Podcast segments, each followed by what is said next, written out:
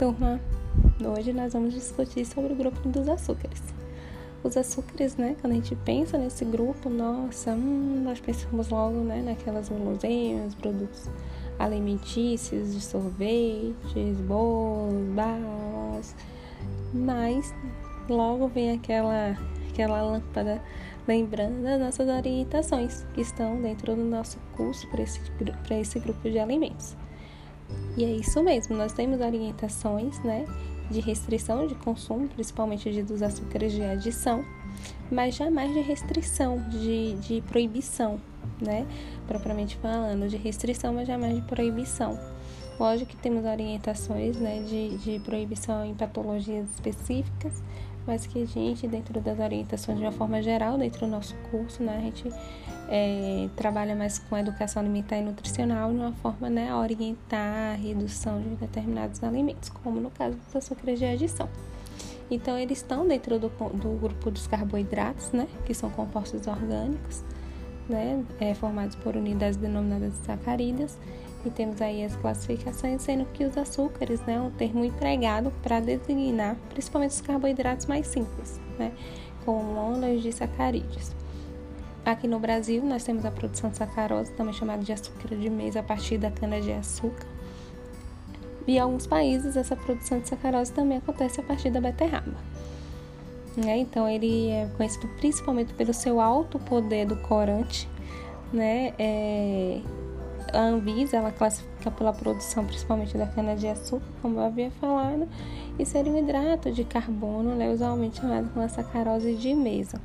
Como a sua principal propriedade, né, principalmente dentro da técnica dietética, é justamente ligada ao seu poder do corante, nós podemos classificar os tipos de açúcares, né, desde a lactose até a frutose, que é a frutose seria o açúcar com maior poder do corante, isso a gente vai discutir dentro desse tópico, quanto também a sua solubilidade.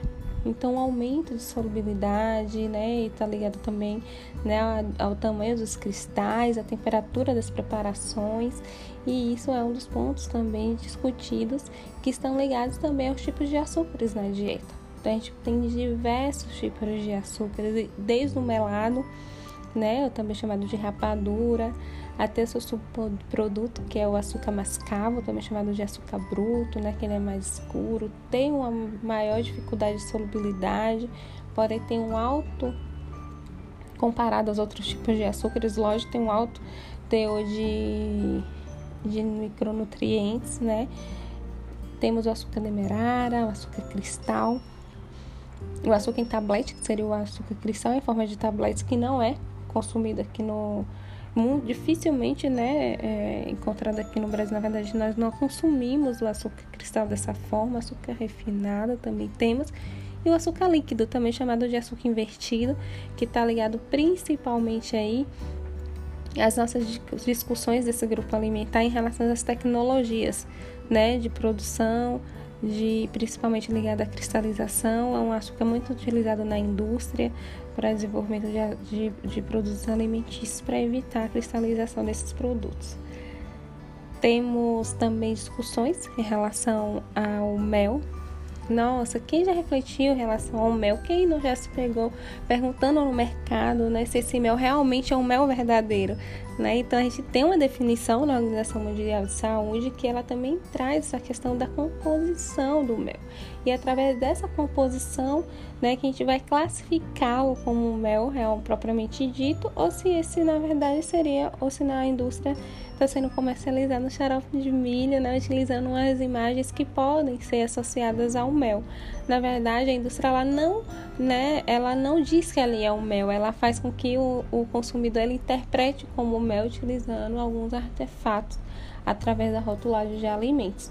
Então, o xarope de milho também seria outra discussão, assim como o xarope de glicose e também o valor nutritivo, lógico. E quando falamos de valor nutritivo, nós comparamos também os tipos de açúcares, né? Porque esse valor nutritivo está diretamente relacionado aos tipos de açúcar. Além disso, e lógico que extremamente importante é a aplicação desse, desse grupo alimentar na técnica dietética, né? Que ele não é apenas um produto utilizado para adoçar né, através do seu poder do corante, mas também tem uma ação de agente de crescimento, de conservação e que nós vamos discutir no decorrer da disciplina. Certo, turma? Queria lembrar de é, lembrar lembrá-los, né? Lembrá-las de realizarem as, atividades, as questões diagnósticas e até mais.